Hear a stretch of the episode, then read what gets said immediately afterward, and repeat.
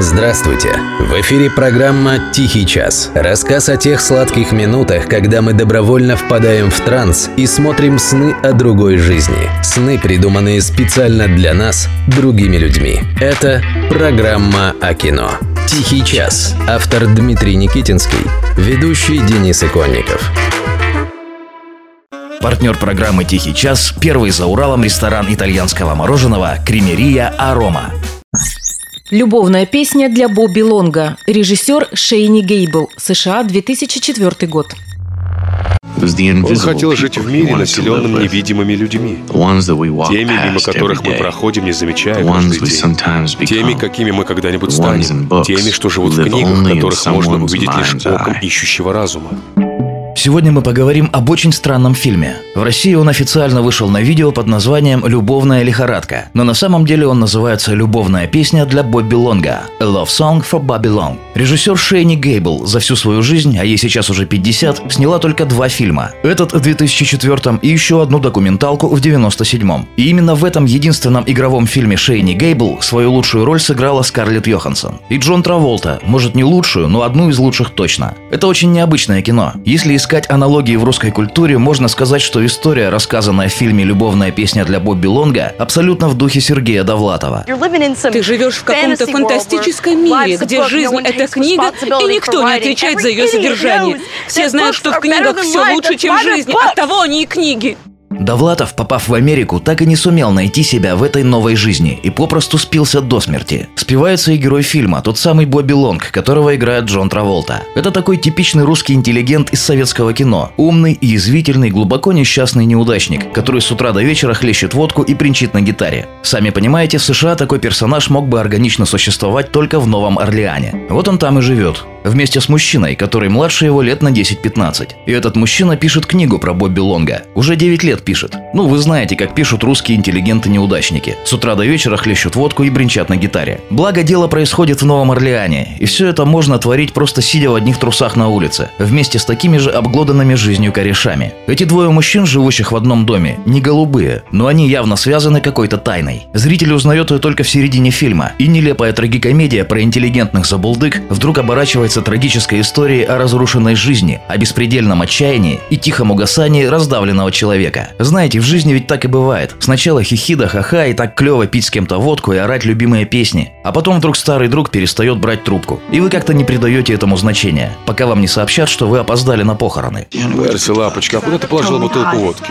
А ты мне сказал ее спрятать. О да, а куда ты ее спрятала? А ты мне сказал тебе об этом не говорить. Черт возьми, ты ведь не делаешь многое другое из того, что я говорю. Ну где она? Героиня Скарлетт Йоханссон опоздала на похороны своей матери. Она ее практически не знала. Богемная певица бросила ее совсем девочкой. Та росла сначала с бабушкой, а потом влилась в ряды белой швали – white trash. И вот девушка приезжает в Новый Орлеан и обнаруживает в доме своей матери двух забулдык, корчащих из себя непонятых гениев – Бобби Лонга и его странного биографа. А мы, говорит ей Бобби Лонг, похабно скалясь, были с твоей матерью лучшими друзьями, и она нам завещала две трети своего дома. И хрен ты нас отсюда выселишь, милочка.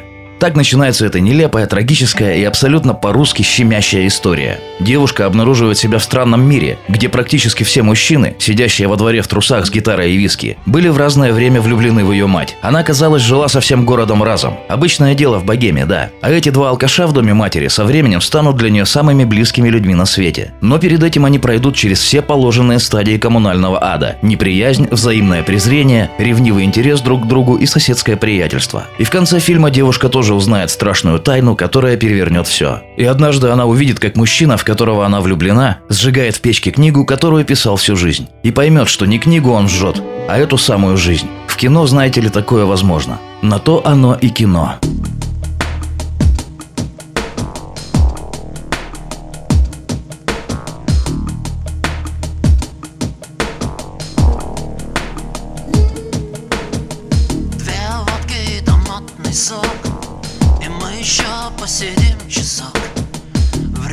Движется, как песок со стеклом.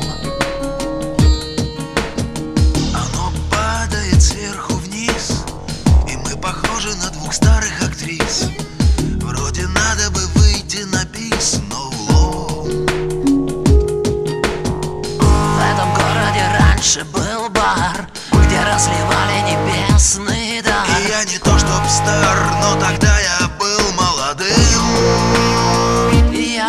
что дым, дым, дым Это надолго.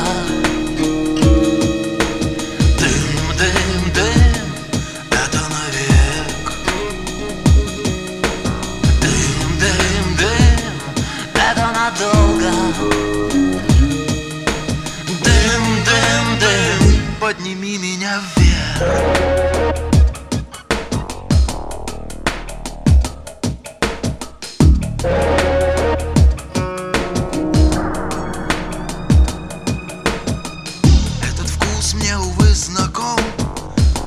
корчится горький ком. Надо выпить одним глотком и забыть. Я так делал уже не раз. Дым остался и мне сейчас. Его слезою из пьяных глаз не смыть. В этом городе раньше был бар Где я оставил свой божий дар Смыло загар и вытерла грим. И только дым, дым, дым Это надолго. Дым, дым, дым Это навек. Дым, дым, дым Это надолго. Дым, дым, дым Подними меня вверх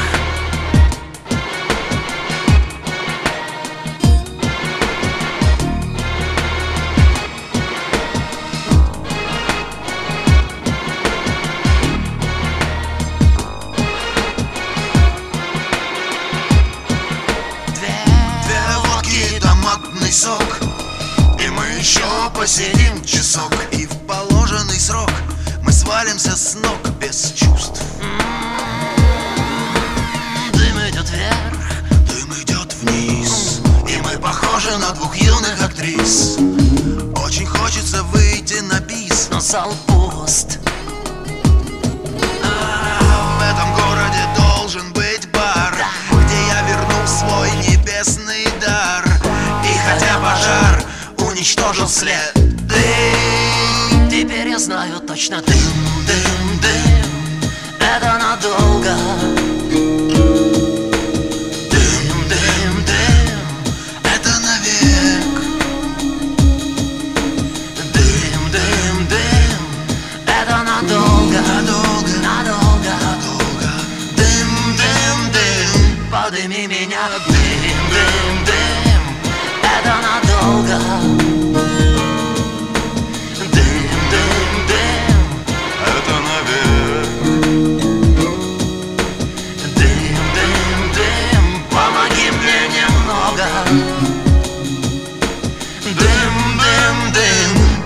Подними меня вверх. Подними меня вверх